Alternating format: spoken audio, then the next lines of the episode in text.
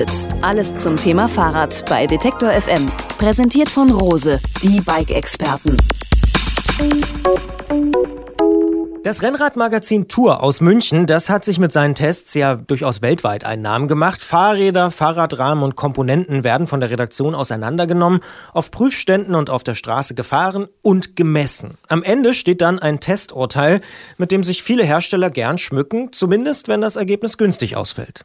Und mittendrin in diesem Testbetrieb steckt unser Technikexperte Jens Klötzer, der, wenn er nicht gerade mit uns telefoniert, viel Zeit im Prüflabor und auf der Straße verbringt, bevor bevor er Ergebnisse dann in Artikeln formuliert, wie und warum die Tour testet und was es aus Redaktionssicht zur Kritik an den Testverfahren zu sagen gibt. Darüber sprechen wir jetzt mit Jens. Klingeln bei Klötzer. Die Technikfrage beim Antritt auf Detektor FM. Tourredaktion Jens Klötzer, schönen guten Tag. Hallo Jens, die Tourtests, die sind dein täglich Brot. Welchen Anspruch und welchen Ansatz verfolgt ihr damit? Unser Ansatz ist einfach der, dass wir versuchen, das beste und das schnellste Rennrad der Welt einfach raus rauszufiltern aus diesem großen Markt. Das ist mal so der Grundanspruch und da gibt es natürlich viele Nebenergebnisse, die, wo die Information sehr viel wert ist. Also es ist natürlich klar, dass man irgendwie bei günstigen Rädern, die irgendwie 1500 Euro kosten, nicht das schnellste Rad der Welt finden wird, aber man kann die guten von den schlechten rausfiltern damit. Und ähm, das ist das, ja, was wir machen, was unser eigenes Interesse ist und was wir natürlich auch verkaufen ähm, und womit wir unser Brot verdienen, genau. Jetzt stelle ich mir das ja so vor, dass ihr da in so einem weißen weißen Kittel in so einem Labor seid und irgendwie, äh, ja, wie man sich das so von so Wissenschaftlern vorstellt. Andere habe ich auch schon gefragt, die denken, dass ihr eher so in Radklamotten da seid und testet, aber vielleicht weniger, was das Aussehen angeht, aber wie testet ihr denn? Was macht ihr da genau im Labor? Also in weißen Kitteln laufen wir da nicht rum, sondern, äh, sondern normal in Jeans und T-Shirt. Äh, und wir sind natürlich auch viel in Radklamotten unterwegs. Und das sind so eigentlich die, die beiden wesentlichen Teile, aus denen so ein Test besteht. Ähm, das ist ein so ein, ich sag mal, ja eher theoretischer Teil, wo wir die Räder eben vermessen äh, und Messwerte ermitteln. Das sind vor allen Dingen in erster Linie Gewichte, das sind verschiedene Steifigkeiten von Rahmen und äh, das sind natürlich Bewertungen der einzelnen Komponenten. Und daraus daraus setzt sich dann am Ende die Note zusammen. Und ein zweiter wichtiger Teil ist natürlich das Fahren damit. Also die Räder finden nicht den Weg ins Heft, ohne dass sie auch ausgiebig gefahren werden. Und da sammelt man dann so ein bisschen, ja, ich sag mal Soft Skills von den Rädern. Ne? So, so ein paar Eigenschaften, die sich jetzt nicht irgendwie in Zahlen oder in Werte fassen lassen. Eigenschaften, die sich vielleicht in Werte fassen lassen, aber die man jetzt nicht bewerten möchte in dem Sinne, dass man jetzt sagen kann, das ist gut oder schlecht, sondern Geschmackssache. Sowas äh, erfahren wir dann auch praktisch auf der Straße und beschreiben das dann eben in einem Text. Ja, so läuft es ab. In einem anderen Gespräch in dieser Sendung haben wir mit Dirk Zähler gesprochen. Der hat uns schon erzählt, wie so Mitte der 90er Jahre sich diese Prüfstandstests ähm, entwickelt haben. Äh, ist das eine statische Sache oder entwickeln die sich weiter? Die entwickeln sich ständig weiter. Also wir äh, sehen uns da nicht als, als Halbgötter, sondern ähm, hören uns durchaus auch Kritik an, von allen natürlich, von den Herstellern. Wenn die irgendwie der Meinung sind, das sei jetzt das falsche Testverfahren, dann hören wir da schon genau hin und gucken uns auch an, was die machen, weil äh, das ist natürlich ein Zusammenspiel, ähm, dass, wir, dass wir da keinen Blödsinn fabrizieren. Und ähm, je nachdem auch, wie die technischen Entwicklungen sind, müssen wir uns auch ständig neue Prüfverfahren äh, einfallen lassen. Also das fängt fängt in der Regel fängt das mit Herstellerversprechen an, äh, die, die dann irgendwie das komfortabelste Rad, das schnellste Rad, das äh, steifste Rad äh, propagieren und unsere Aufgabe sehen wir darin, das zu überprüfen und ähm, ja, im Prinzip die Wahrheit rauszufinden. Ja. Jetzt hat Gerolf das Gespräch mit Dirk Zedler schon angesprochen, wo es auch darum ging, wie diese Testverfahren damals entstanden sind und welche Wirkung sie haben. Was würdest du denn sagen? Welche Wirkung haben denn eure Tests in der Fahrradindustrie? Bewirken die irgendwas oder sind das nur so Label, die, die sich dann draufkleben, um ein Produkt besser zu verkaufen? Verkaufen? Also ich glaube, man darf schon behaupten, dass unsere Tests das Fahrrad ein Stück weit verändert haben, vor allem das sportliche Fahrrad. Und äh, dass das durchaus auch ein, ein, naja, ein Gewicht für die technische Entwicklung hatte und die Fahrräder dadurch besser geworden sind. Also das war oder ist mit der Zeit zu einem ziemlich wichtigen Symbol gewachsen, so ein gutes Testergebnis bei Tour und äh, Fahrradhersteller haben daraufhin entwickelt, also auch äh, dort einfach gut abzuschneiden. Und da das von, von Anfang an nicht irgendwas war, sondern weil man sich ziemlich genau überlegt hat, was das für Eigenschaften sind und wie man sie messtechnisch bestimmen kann, sind dadurch einfach bessere Fahrräder entstanden im Laufe der Zeit. Und ja, darauf kann man schon, glaube ich, sagen, dass da viel darauf hin, äh, zurückzuführen ist. Gibt es irgendwas, wo man es konkret machen kann, wo man sagen kann, das habt ihr getestet und dann wurde das erfolgreicher? Mm, ja, das kann man. Also man kann es an einigen Sachen aufzählen. Also ein wichtiges Kriterium, damit ging es eigentlich los mit den Steifigkeitsprüfständen, die äh, die Dirk und Robert in den 90er Jahren entwickelt haben. Ähm, damals gab es einfach Räder, die, wo die Rahmen nicht steif genug waren, was bedeutet, dass die sich bei hohen Geschwindigkeiten aufschaukeln können und äh, im schlimmsten Fall äh, den Fahrer einfach runtergeschmissen haben, wie so ein wild gewordenes Pferd. Und äh, da gab es da gab's eine Menge Unfälle dadurch.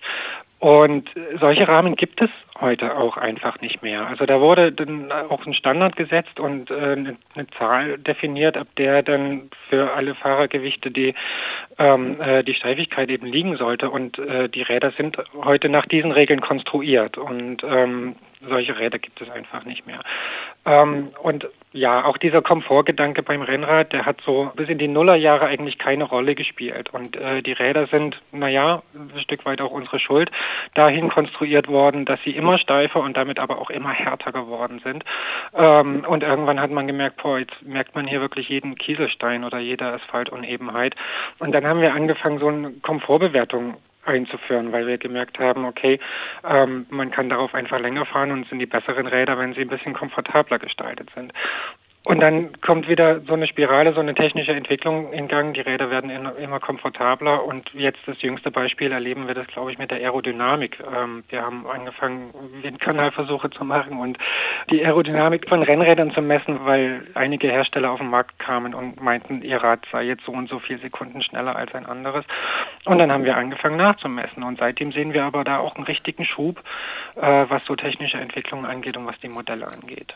Wenn du dann fertig bist im Labor mit deinem weißen Kittel und die Radsachen auch schon wieder ausgezogen hast, nachdem du auf der Straße warst zum Testen, wie werden die Ergebnisse denn dann dargestellt und wie sollte man als Leser mit diesen Ergebnissen umgehen? Anders gesagt oder anders gefragt, welche Aussagekraft hat so ein Testsieg für den einzelnen Nutzer oder die Nutzerin? Ähm, ja, gar nicht so viel, wie man denkt. Also wir haben natürlich verschiedene Kriterien, äh, nach denen wir vorgehen und äh, an denen wir bestimmte Maßstäbe ansetzen. Aber nun ist es so, so unterschiedlich wie die Räder sind, so unterschiedlich sind ja auch die Fahrer. Und äh, es setzt nicht jeder die gleichen Maßstäbe an verschiedene Kriterien an. Also ein 60 Kilo leichter Bergfahrer, der braucht ein anderes Rennrad oder für den ist ein anderes Rennrad das perfekte als für einen 80 Kilo schweren Sprinter. Wir haben da so, ich sage mal, gesunde gesundes Mittelmaß angelegt, um irgendwie eine Aussage zu treffen und eine Gesamtnote rauszufiltern. Einfach weil es plakativ ist, weil man sich daran gut orientieren kann. Aber, und das kommunizieren wir halt auch immer wieder, das Testsiegerrad ist nicht gleichzeitig das beste Rad für jeden Fahrer. Das wird auch transparent gemacht, also jedes einzelne Kriterium, da wird der Messwert abgebildet, da wird die Einzelnote abgebildet und man kann sich das einzeln aussuchen, in welchen Disziplinen das Rad jetzt besonders gut oder besonders schlecht abgeschnitten hat und sich nach seinen eigenen Bedürfnissen halt vielleicht auch einen neuen Testschlüssel bilden, wenn man das möchte.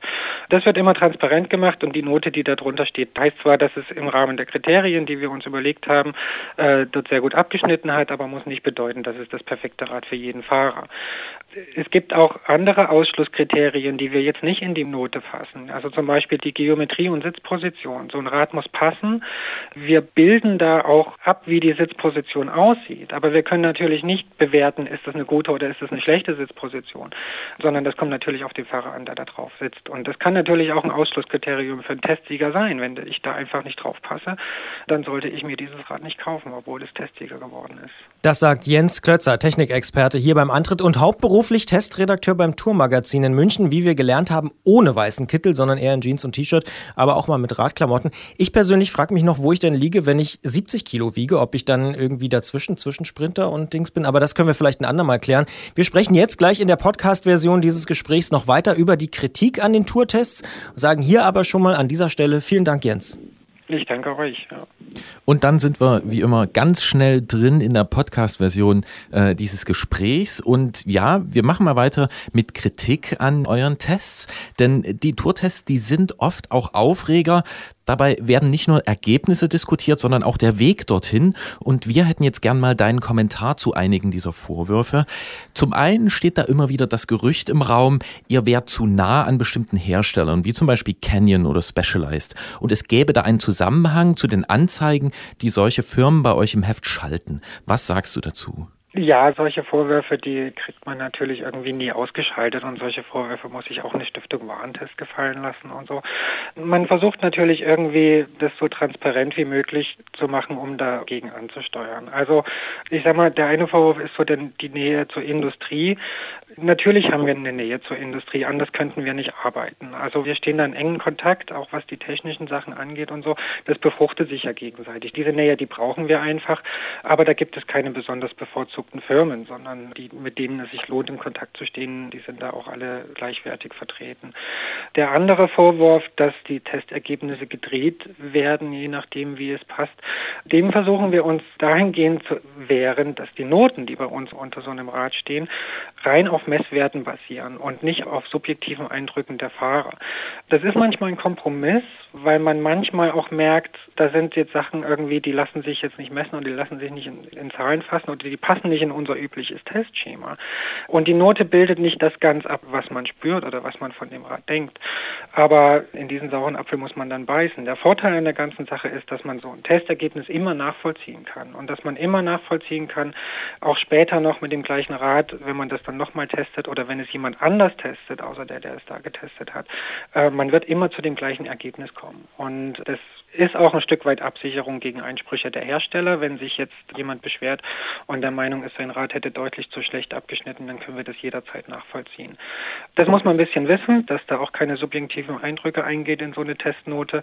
Die versuchen wir dann in Texte zu fassen, um da eventuell Diskrepanzen aufzulösen. Ja. Nochmal ganz konkret zu diesem Zusammenhang mit den Anzeigen. Inwiefern seid ihr als Redaktion bzw. du denn da eingebunden? Was für Anzeigen geschaltet werden? Seid ihr darüber informiert? Informiert? Gibt es irgendwie subtil äh, da Druck auf euch oder wie läuft es? Also den Druck, den gibt es. Das versuchen die Hersteller natürlich aus Eigeninteresse mitunter. Aber die meisten wissen auch, dass es an uns abperrt. Und äh, Einfluss darauf Wer Anzeigen schaltet, haben wir nicht. Wir haben eine gesonderte Anzeigenabteilung, die von der Redaktion völlig getrennt ist.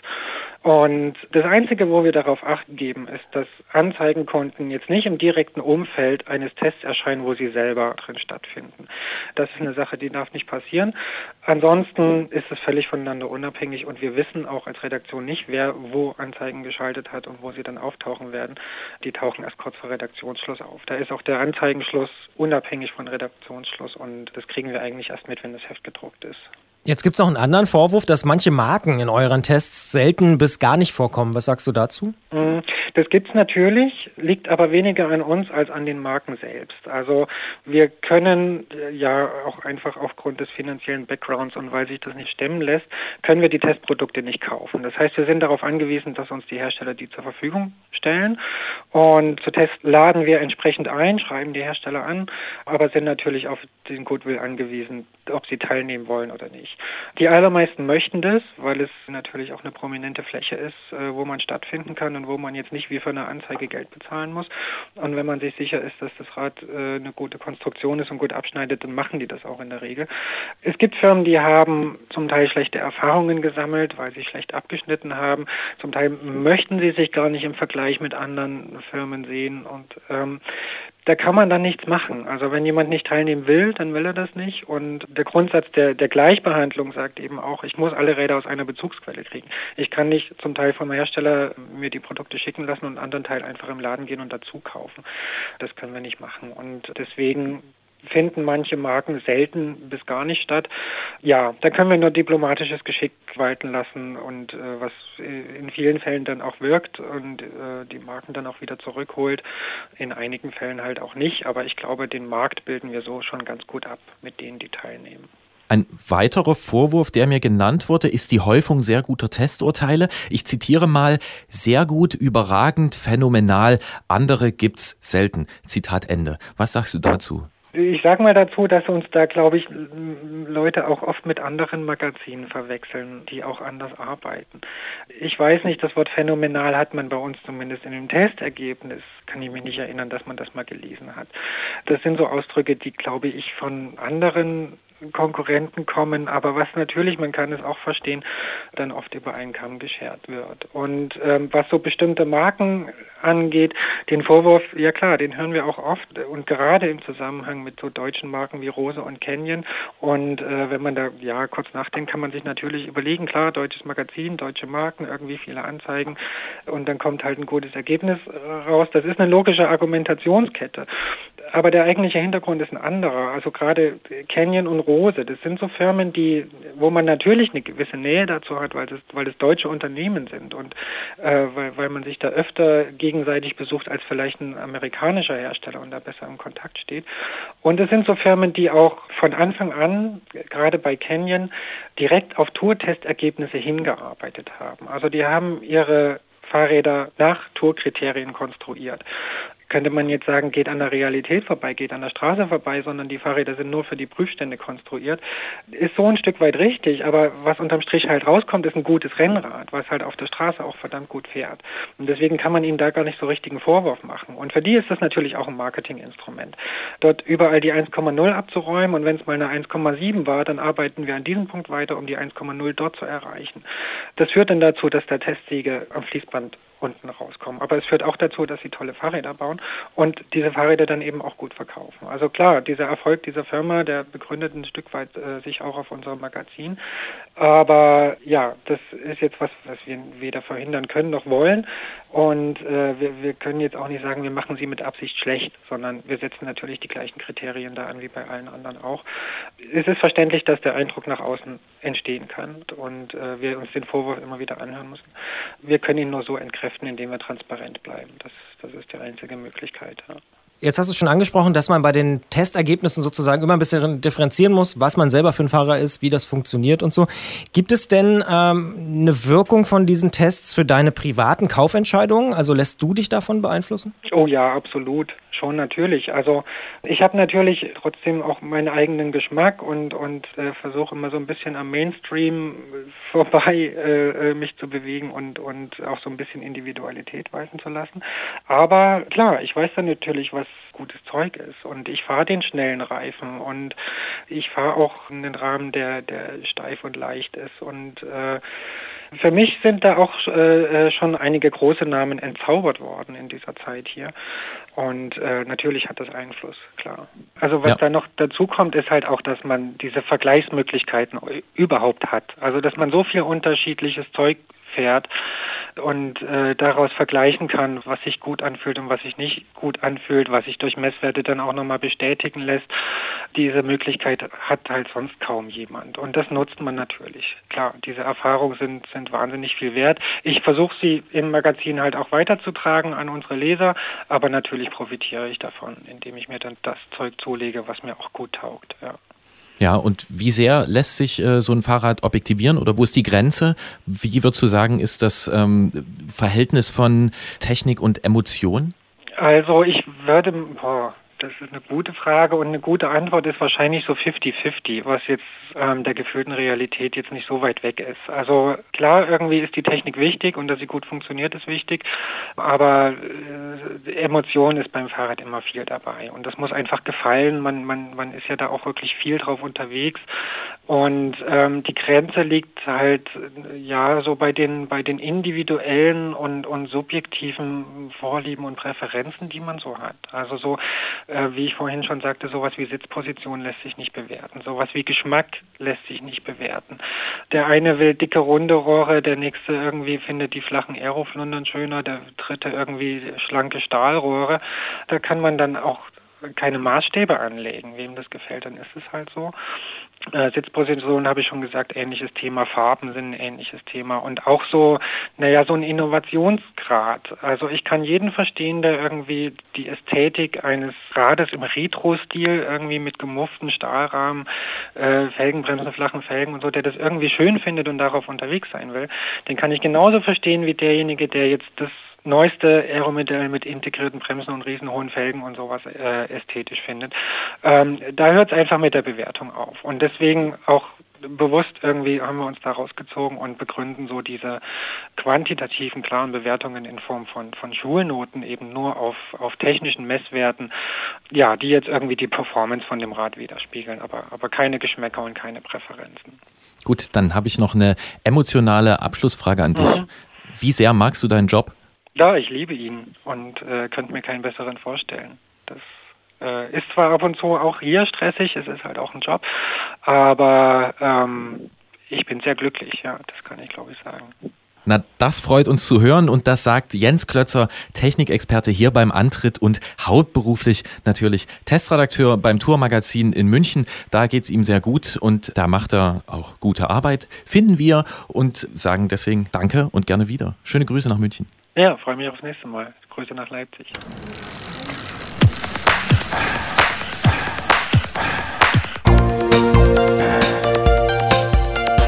Antritt. Alles zum Thema Fahrrad bei Detektor FM. Präsentiert von Rose, die Bike-Experten.